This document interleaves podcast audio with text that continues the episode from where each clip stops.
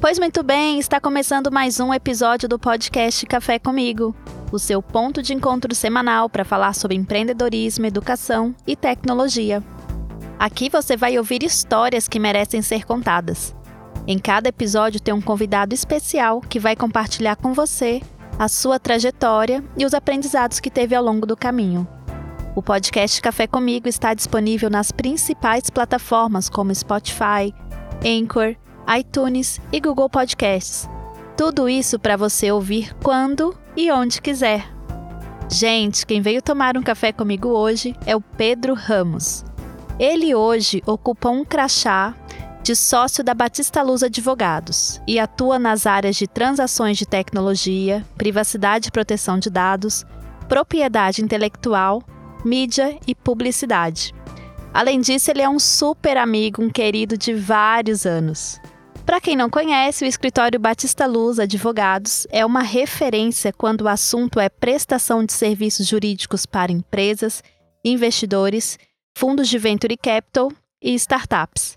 Bem-vindo, Pedro. Obrigada por aceitar o convite em participar do podcast. Obrigado, Dani. É um prazer estar aqui. A gente se conhece há muito tempo, como você falou. Você é uma pessoa muito querida, uma amiga muito próxima.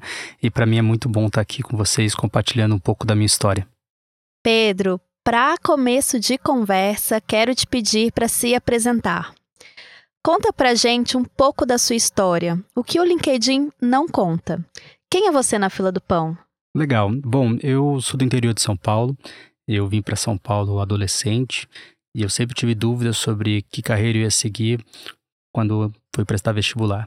Acabei indo para o direito porque era a carreira talvez mais ampla, mais aberta e que pudesse dar conta de todas as dúvidas que eu tinha. Ao longo da faculdade, eu acabei me envolvendo com várias coisas diferentes. Eu dei aula de reforço, eu fiz vários freelancers de design gráfico, sim, eu sei mexer em Photoshop, Corel, é, Illustrator, etc.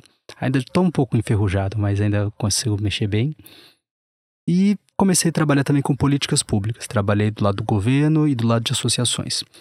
Por volta do quarto ano da faculdade, eu estava me sentindo bastante desgostoso com a carreira e eu resolvi conversar com meus pais falando que eu não queria mais fazer o direito. Eu ia completar a faculdade, estava fazendo uma ótima faculdade pública. E aí eu resolvi que eu ia tentar uma carreira na publicidade. E eu comecei a mandar currículo para algumas agências. Uma dessas agências era uma agência digital, uma agência de publicidade que começava a engatinhar nesse ecossistema de publicidade online e me convidou para participar, fazer parte do administrativo da agência. Eu cuidava um pouco do faturamento, do gestão dos contratos, etc. Eu acabei conhecendo um novo mundo que eu não conhecia, que na época não tinha na faculdade, que era aulas relacionadas à mídia, à tecnologia, a direito autoral, e me apaixonei por aquilo e continuo trabalhando com essa agência até hoje. E também foi a partir daí que eu comecei a me envolver muito com toda a cena de tecnologia no Brasil. Por volta de 2011, eu comecei a trabalhar diretamente com startups. Então foi o momento que eu me aproximei com algumas aceleradoras que até então estavam começando no Brasil. Uma delas é a Startup Farm, da qual tenho muito orgulho de falar que eu fui um dos primeiros mentores e até hoje sou facilitador da, da, da empresa. Foi lá que eu conheci a Dani, por exemplo e também da Associação Brasileira de Startups, com que eu me aproximei bastante e eu me tornei conselheiro e hoje o nosso escritório também é mantenedor da, da ABS. Enfim, foi uma história que não foi exatamente como planejado, mas acabou me levando muito para essa área de tecnologia, de transações, de startups, de inovação. A gente acabou montando essa área no escritório quando o escritório tinha pouco mais de 15 pessoas trabalhando.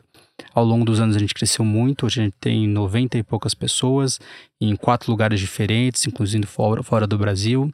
E nossa dedicação para o setor de tecnologia, empreendedorismo e inovação é talvez o principal alicerce do escritório. Mais de 80% da nossa carteira de clientes são de empresas desses setores e que a gente consegue dar um atendimento muito personalizado para elas, muito especializado, muito pelo que a gente gosta. A gente adora startups, a gente adora inovação, a gente gosta tanto disso que ano passado a gente começou a fazer um projeto de tentar desenvolver uma startup própria, entre aspas. A gente começou a incubar uma startup, que hoje é uma pessoa jurídica totalmente diferente do escritório, mas ainda é acelerada por nós, por assim dizer, que é Alexio.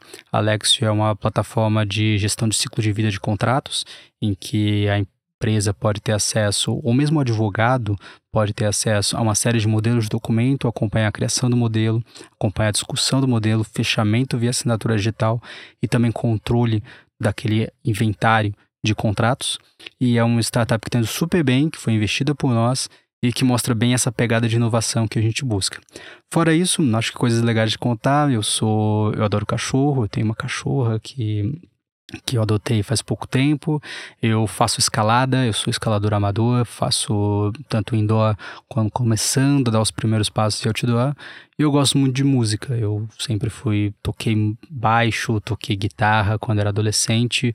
Hoje ainda tento me arriscar em um outro instrumento e gosto muito de Beatles. Sempre foi uma paixão minha e eu ainda sou uma pessoa que com facilidade sabe todas as letras de todas as músicas dos Beatles. Nossa, temos um músico aqui, eu não sabia. Por isso que você está me contando, né, da, dessa acústica desse do estúdio, né, para ligar uma música que eu vou descobrir novas notas e degustar melhor os instrumentos, né? É, exato. Eu, eu, tocava um pouco quando era adolescente e eu passei por alguns estúdios aí, inclusive, gravando música, tudo. Na época realmente era coisa bem, bem no início. Eu cheguei a gravar em fita, Nossa. bastante coisa, antes de começar a gravar em CD. Que bacana.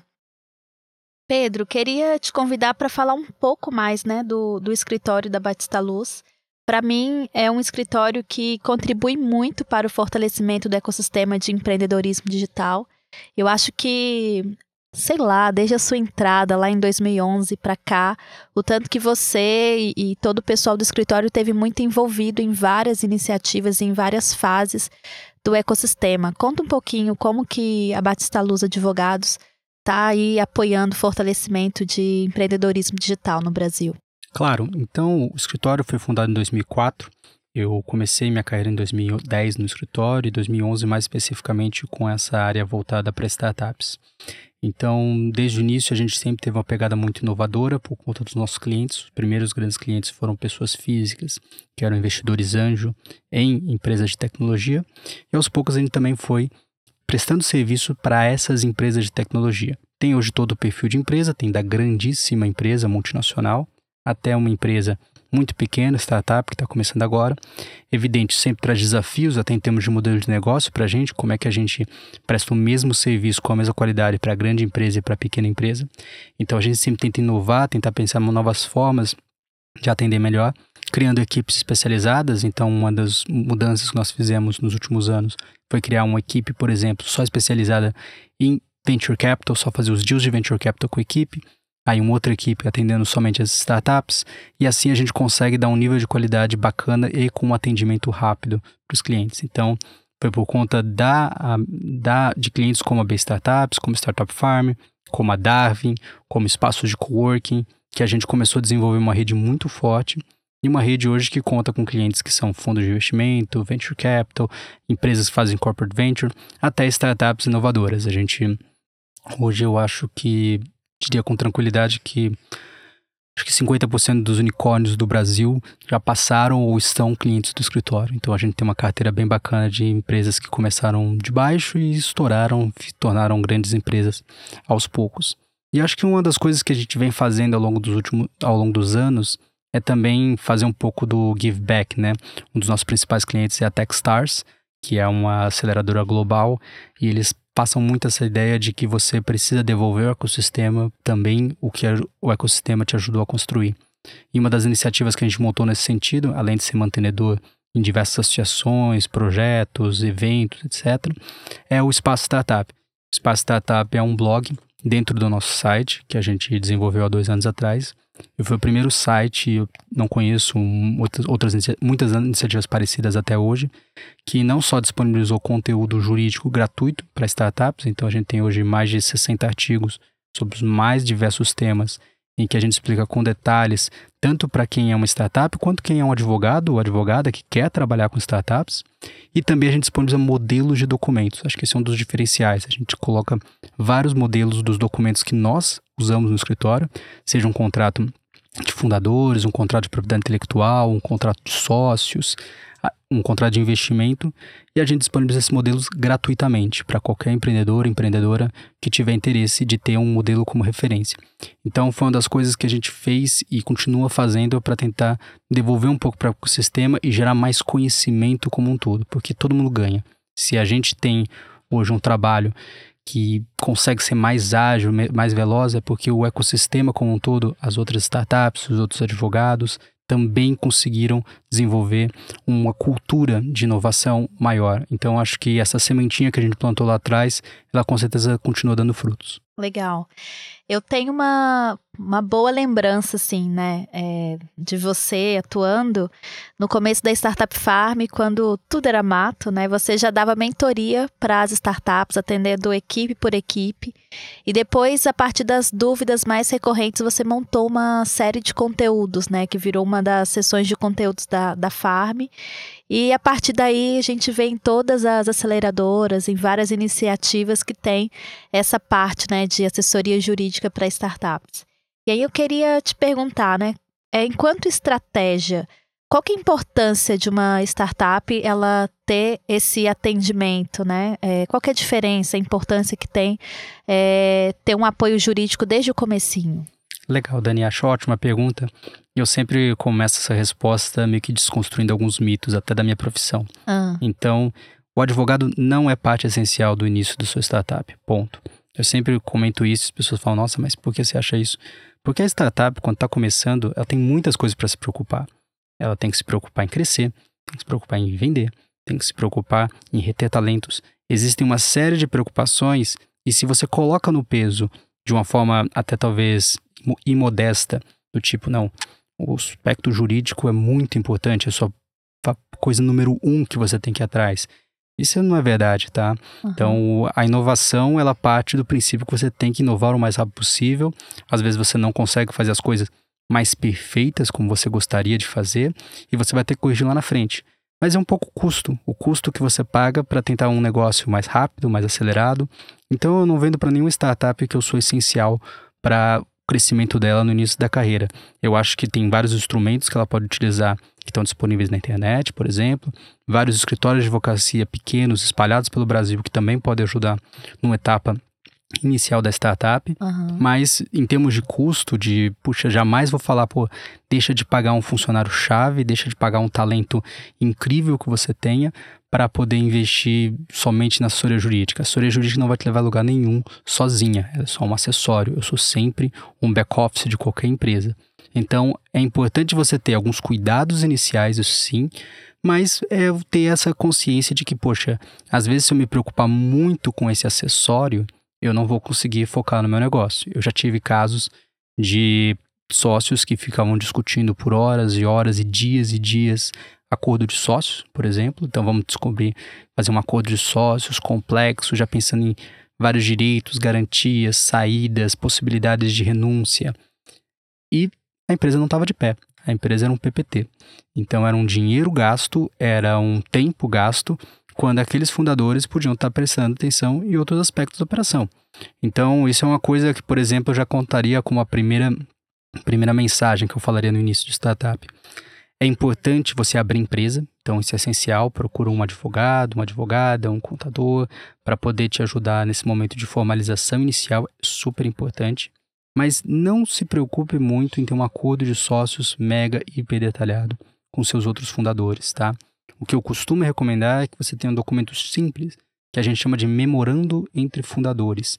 Ele tem à disposição na internet, inclusive no nosso site, tudo, que é um documento super genérico. Ele é um documento que vai estabelecer questões básicas, como, por exemplo, confidencialidade, propriedade intelectual, dedicação daqueles sócios para a empresa, mas não necessariamente ele vai entrar no nível de detalhismo que talvez seja colocar um elefante numa caixa de fósforo nessa altura do campeonato. Então tente abrir empresa, tente também colocar um memorando entre fundadores, registrar uma marca se você tem uma marca muito diferencial e ter talvez pequenos termos de propriedade intelectual em que você garante a propriedade intelectual daquilo que vocês estão desenvolvendo entre as pessoas que trabalharem no projeto. Sejam essas pessoas autônomos, contratados para uma ou duas coisas, ou mesmo funcionários e também os sócios fundadores da empresa, tá? É muito importante todo mundo assinar esses documentos. Quando eu olho do lado de um investidor anjo, do lado de um venture capital, uma startup que é muito pequena, a nossa expectativa não é encontrar um programa de governança, uma startup super ultra estruturada.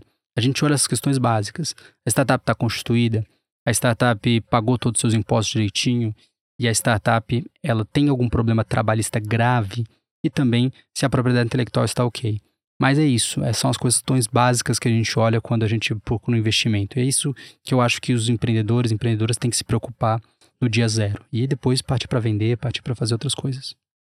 Olha, vou, vou pedir para você explicar algumas coisas aqui, né? Aproveitando o juridiquês, se eu posso falar assim. O que é esse memorando de fundadores? Como que funciona na prática? Tá, legal. Então, quando a gente fala de um contrato social, que é o documento de abertura de empresa, a gente está falando quase como se fosse uma certidão de nascimento da empresa. É um documento super padrão, ele não vai trazer detalhes como qual é a função de cada uma pessoa na empresa, quem tem que guardar confidencialidade ou não, como funciona a propriedade intelectual daquela inovação, daquele software que está sendo montado. Nada disso consta em um contrato social. Essas são questões que podem constar em algum documento feito entre aqueles sócios para definir como vai funcionar o dia a dia daquela empresa. Se eu fosse separar e dar um exemplo bem prático, eu diria que o contrato social é como se fosse a certidão de casamento. E agora, o memorando de fundadores é o contrato do casamento. Então é onde você define realmente as questões de divisão das coisas, em como vocês vão trabalhar juntos e vão desenvolver aquele negócio, aquela sociedade em comum. Antigamente, usava-se o conceito que você devia fazer um acordo de sócios no dia zero na startup que é um documento previsto na legislação brasileira, mas que normalmente é utilizado por empresas num grau um pouco maior de maturidade. Quando as pessoas tentavam encaixar toda essa teoria, toda essa técnica de acordo de sócio na startup, você realmente percebia que era um exercício de encaixar o elefante na caixa de sapato. Agora, o memorando de fundadores ele começou a ser pesquisado por uma universidades americanas há 4, 5 anos atrás, nós, no escritório, há mais ou menos uns três anos, trouxemos esse conceito para o Brasil, de tentar adaptar os documentos e criar algo mais simples que seja mais adaptado para essa realidade inicial da startup. Então, ele é, sim, em essência, um acordo entre sócios, mas ele é mais simples e ele é mais adaptado para a realidade de uma empresa que está começando. Legal. Pedro, é, quando a gente fala de formação de equipe, né? Assim, a, a gente já teve a formalização da empresa, o memorando de sócios, aí com, começa a formar uma equipe.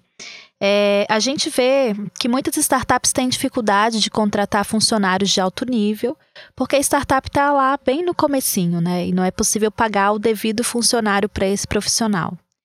E com isso, a forma muito típica de atrair e reter bons talentos numa startup é oferecer a participação no negócio. Quais que são os cuidados que tanto o founder quanto esse funcionário ele precisa ter nesse tipo de negociação? Legal, acho que vale a pena a gente tentar desenvolver um pouco esse tema, porque acaba sendo uma das maiores preocupações para startups no início das operações. Então, vocês têm um produto inovador, uma ideia muito diferente e que vocês precisam de pessoas talentosas para ajudar a desenvolver essa ideia.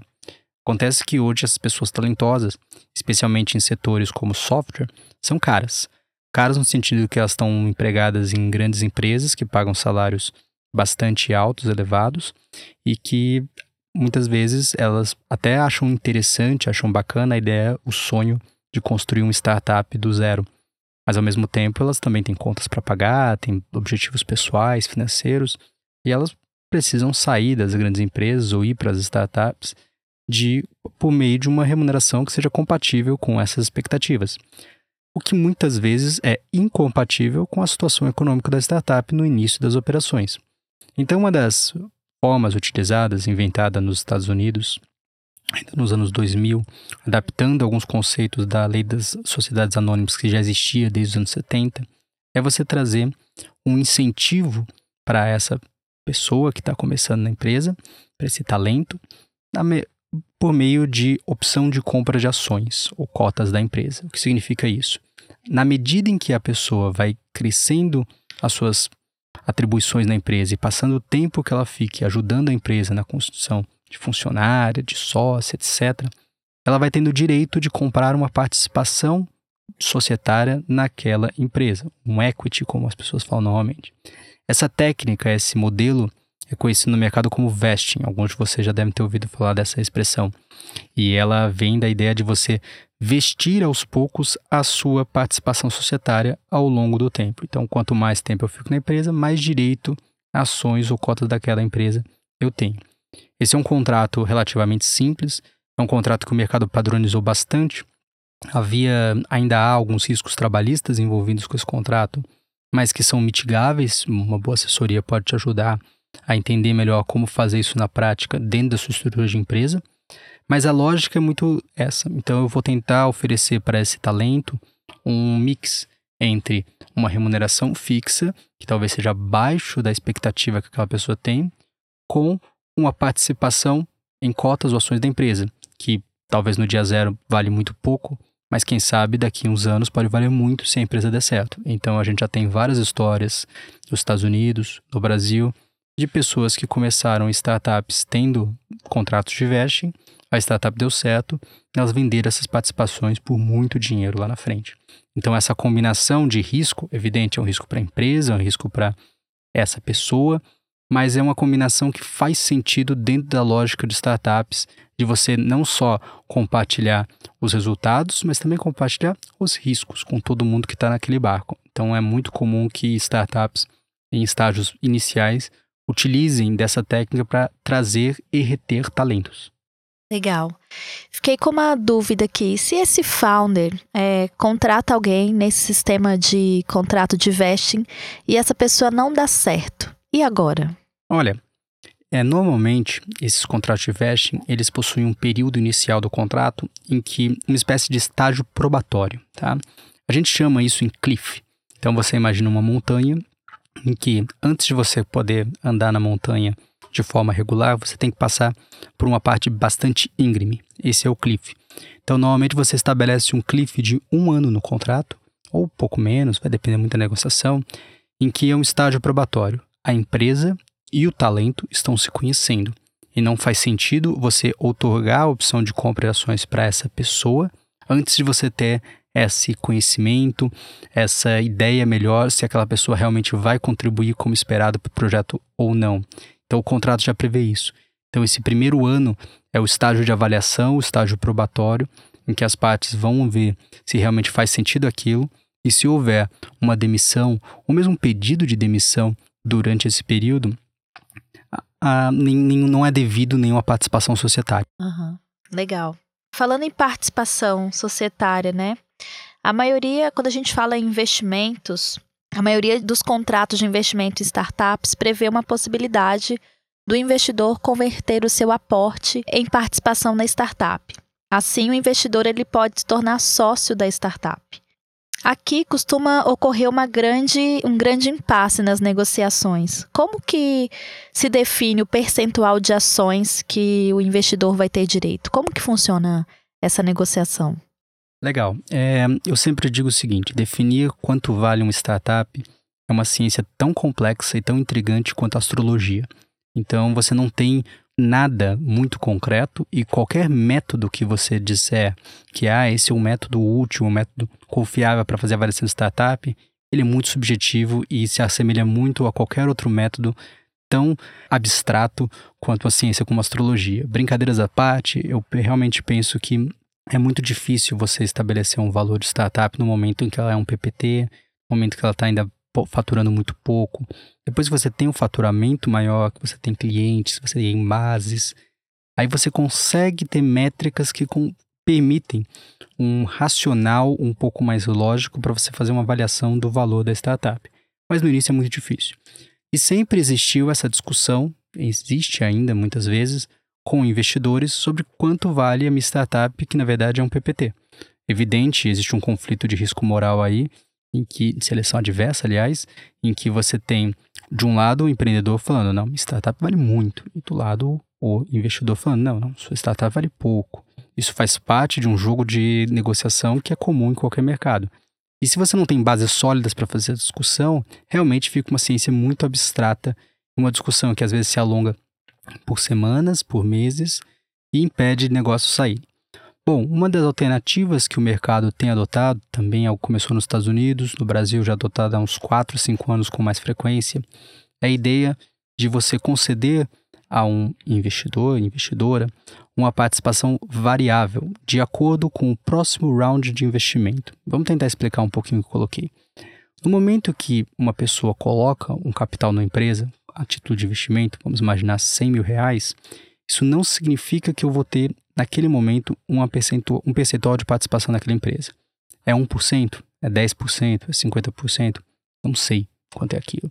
Eu só vou saber aquilo no futuro quando eu converter de fato aquele investimento dentro de uma nova rodada de investimento na empresa e que realmente seja feita em um momento posterior, em que a empresa vai ter um capital maior, vai ter clientes, vai ter faturamento, vai ter funcionários e que vai ser permitido um, uma apuração mais sólida desse valuation, desse valor de mercado da empresa. E essa conversão, ela vai se dar com o que a gente chama do desconto. O que é esse desconto? Bom, não faz sentido se eu apostei na empresa quando era um PPT, eu ter usar como base matemática a mesma participação, o mesmo valor de mercado que o investidor que apostou na empresa um ano depois, quando a empresa já é muito maior e a empresa já tem faturamento, etc. Eu tomei muito mais risco do que aquele outro investidor. Então, para isso, estabelece que quem investiu primeiro vai ter um desconto na participação, um desconto no valuation e vai poder converter em uma proporção maior aos novos investidores. Então, por exemplo, vamos imaginar que ele estabeleça um desconto de 20%. Então, aqueles meus 100 mil reais, eles vão valer como se fossem 120 mil reais para uma conversão futura. De forma que eu tenha uma vantagem maior que todos os outros investidores, exatamente pelo ponto que eu investi primeiro. Essa, esse método de desconto, ele tira o foco da discussão inicial no valor de mercado e você gera um incentivo positivo para os empreendedores de tentar crescer a empresa o máximo possível no menor tempo possível. Quanto mais ele crescer a empresa, maior vai ser o efeito dele manter sua participação como fundadores e também vai ser importante que ele busque novos investimentos o mais rápido possível para também gerar essa conversão o quanto antes daqueles investidores iniciais. Então, é um ganha-ganha para os dois lados. Nossa, falando em buscar novos investimentos, né? A startup se preparar para participar de rodadas de investimento são é, preparação de documentação e no, negociações muito diferentes, né? Conta pra gente como a startup precisa se preparar para participar de um investimento maior a nível de venture capital. Como que funciona na prática? Legal. Então, vou contar um pouquinho do que, enquanto advogado que trabalha também com fundos de venture capital, o que, que a gente olha quando vai fazer um investimento em uma startup? Então, normalmente o venture capital faz investimento em startups que não são só PPTs. Ela já tem algum nível de faturamento, já tem funcionário, já tem base de clientes, enfim, tem um modelo de negócio que saiu daquele MVP, como o mercado costuma dizer, já está um pouco mais validado e já está precisando ganhar escala, aumentar a escalabilidade do seu produto, do seu serviço. Então o que a gente vai olhar, de novo, não é, não são auditorias super complexas, nenhum fundo de venture capital no Brasil espera que as startups sejam perfeitas, sejam sem nenhum problema, sejam totalmente regulares, nada disso. O que vai ser olhado é, um, como está a estrutura societária. Tem uma empresa formada, é uma empresa sociedade limitada, ou anônima, ou está fora do Brasil, mas está com os documentos corretos. Dois, quem são sócios? Isso é muito importante. Os sócios são a alma de uma empresa startup. Em grandes corporações, elas funcionam sozinhas sem os líderes. Mas na startup, os líderes são muito importantes. Então, olhar o sócio, olhar o background dos sócios também, e às vezes até eventuais problemas trabalhistas ou tributários sócios tenham, é algo que a gente olha bastante também. Terceira coisa, propriedade intelectual. Se a empresa tem uma inovação, não adianta nada ela não conseguir provar que tem essa inovação. Se você tem uma inovação de hardware, você tem que ter um pedido de patente. Se você tem uma inovação de software, você tem que ter contratos, termos de sessão com quem trabalhou naquele software para garantir aquela titularidade. Se você tem só uma inovação de modelo de negócio, você precisa justificar muito bem que você tem termos de confidencialidade, não concorrência, com as pessoas que participaram daquilo e que não vão simplesmente roubar a sua ideia e colocar em um concorrente tão facilmente. Tá, são os três pontos principais que a gente olha quando a gente faz uma auditoria em uma empresa startup que está sendo investida por venture capital. Existem outros pontos, evidente, tributário e trabalhista num país complexo como o Brasil sempre são relevantes. Mas em empresa no início da operação não costumam ser os maiores problemas. Afinal, a empresa tem poucos funcionários, tem pouco, pouco recolhimento de tributos, então é algo que, em geral, não inspira tantos problemas. Tá? Uma coisa que a gente tem olhado muito recentemente, até por conta da nova legislação que vai entrar em vigor no Brasil, é proteção de dados. Muitas startups, elas trabalham muito com o conceito de base de dados, de prospecção de clientes, de inteligência artificial aplicada a Big Data. Então, alguns modelos de negócio, pela sensibilidade dos mercados em que eles atuam, mercado de saúde, finanças, etc., podem ser, pode ser importante uma auditoria, uma análise específica relacionada a como a empresa guarda dados pessoais e como funciona a segurança da informação nesta empresa. Legal. É, a gente falou aqui da questão de investimento e depois, a gente fazendo um ciclo aí da vida de uma startup, tem várias, vários empreendedores que começam a pensar né, em vender a sua startup para empresas maiores. Qual que é a responsabilidade de um empreendedor, desse founder, ao vender a sua startup? Olha, então esse é um, é um assunto pouco falado, é, né? Eu acho que é uma, é um assunto pouco falado, porque no Brasil ainda acontece pouco, né? A gente não tem grandes exits aí para investidores estratégicos, como nós chamamos, outras empresas vão comprar um negócio e tudo mais. Mas quando acontece, os empreendedores precisam estar preparados para isso. Então são contratos muito mais complexos, é realmente muito recomendável que você tenha uma assessoria de um escritório de advocacia que conhece o mercado para te ajudar com isso. E haverá alguns detalhes que são importantes perceberem. Acho que o primeiro deles é você pensar que qualquer coisa que tenha havido na sua empresa anteriormente à entrada desse estratégico, a compra da empresa, ainda é de responsabilidade dos vendedores. Então, eu vou dar um exemplo simples para vocês entenderem como isso funciona. Se eu vender meu carro hoje para alguém e a pessoa descobrir que o carro estava sem motor dentro, ela vai me culpar. Falar, pô, você me vendeu um carro sem motor. E você, obviamente, sabia, você deveria saber que o carro estava sem motor. E provavelmente essa pessoa vai exigir um abatimento do preço ou vai querer, no limite, devolver aquele carro para mim.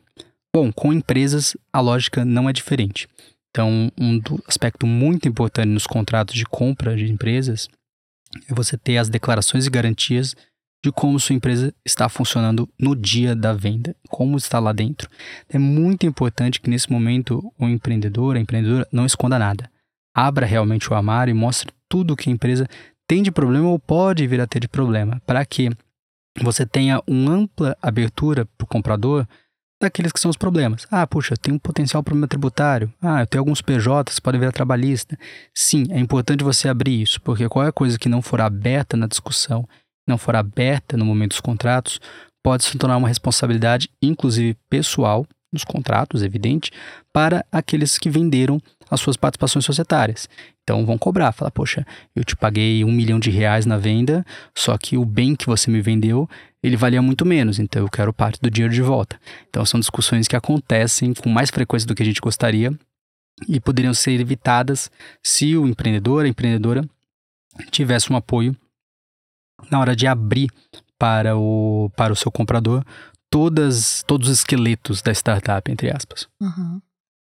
É, uma outra coisa que as pessoas falam um pouco também é essa questão de não concorrência, né? Como que é isso para o founder, né? Muitas vezes ele, ele não pode atuar no mesmo mercado que ele vendeu a startup dele. Como que isso funciona? Olha, muitas vezes que acontece é uma lógica de, poxa, você vendeu sua startup agora, só que você não vendeu a si mesmo.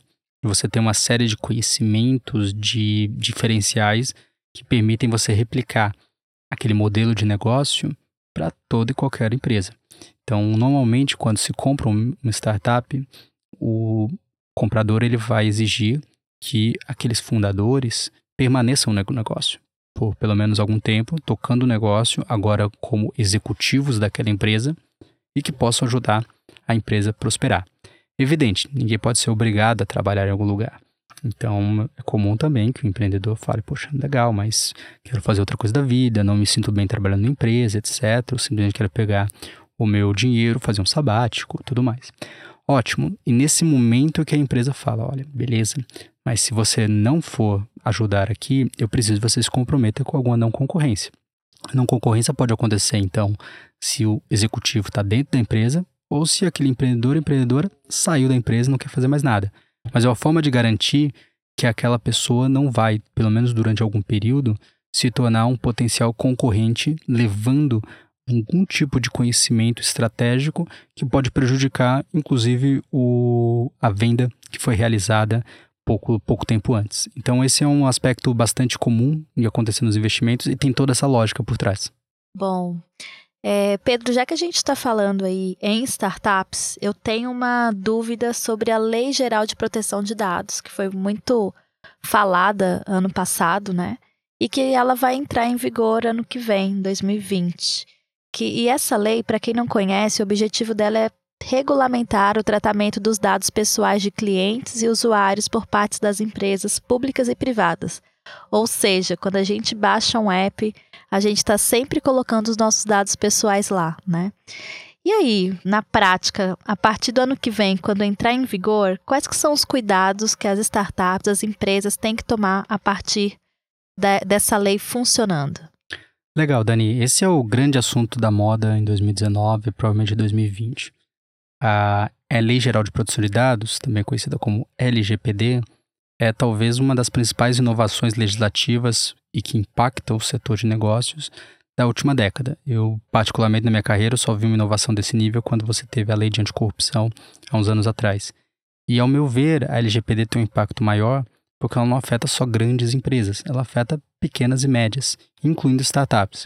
Algumas startups com modelos de negócios mais sensíveis, como eu comentei anteriormente, trabalhando com dados de saúde, dados financeiros, podem ser startups que vão ter regulações maiores que vão ter que tomar cuidado.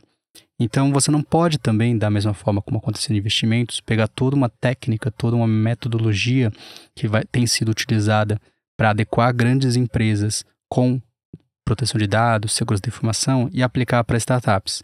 Não vai funcionar em termos de método, não vai funcionar em termos financeiros, não vai funcionar em termos de cultura.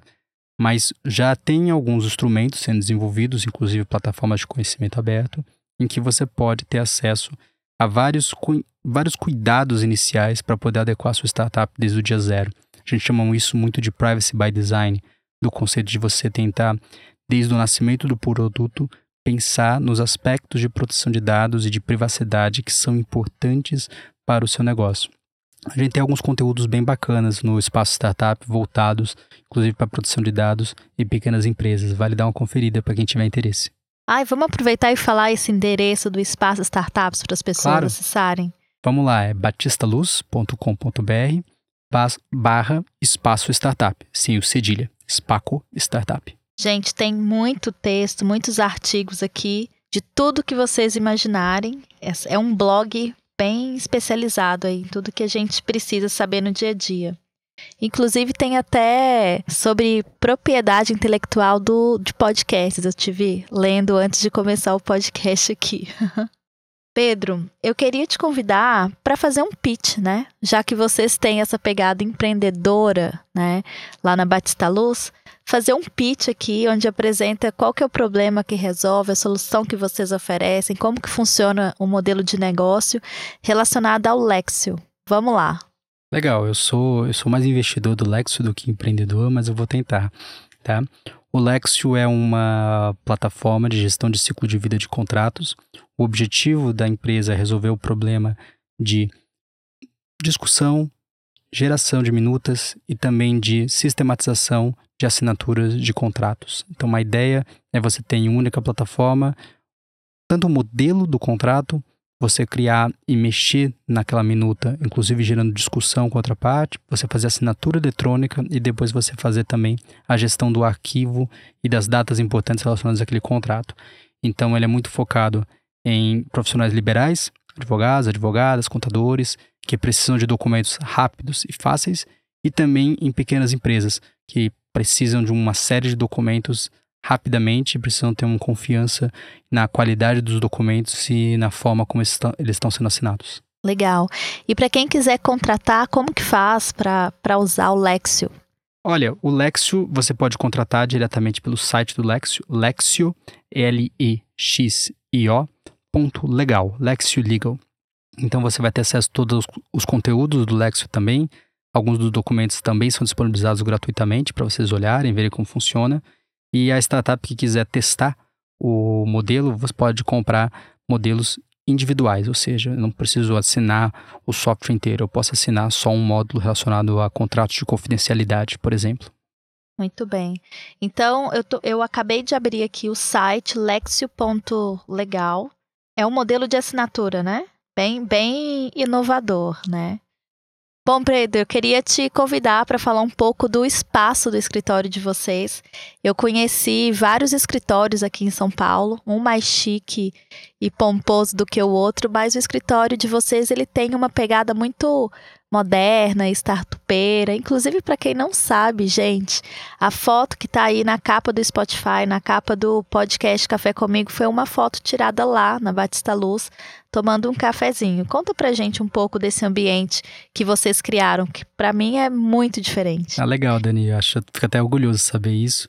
Acho que a gente, ao longo dos últimos anos, até atuando muito forte com o setor de inovação e tecnologia, a gente começou a adequar algumas coisas da nossa cultura para ficar mais próximo dos nossos clientes, cada vez mais distante de coisas ruins que nós vimos na advocacia. Aquele perfil mais sisudo, aquele perfil formalista, aquele perfil que às vezes gerava uma impressão negativa para empreendedores, empreendedoras desse setor.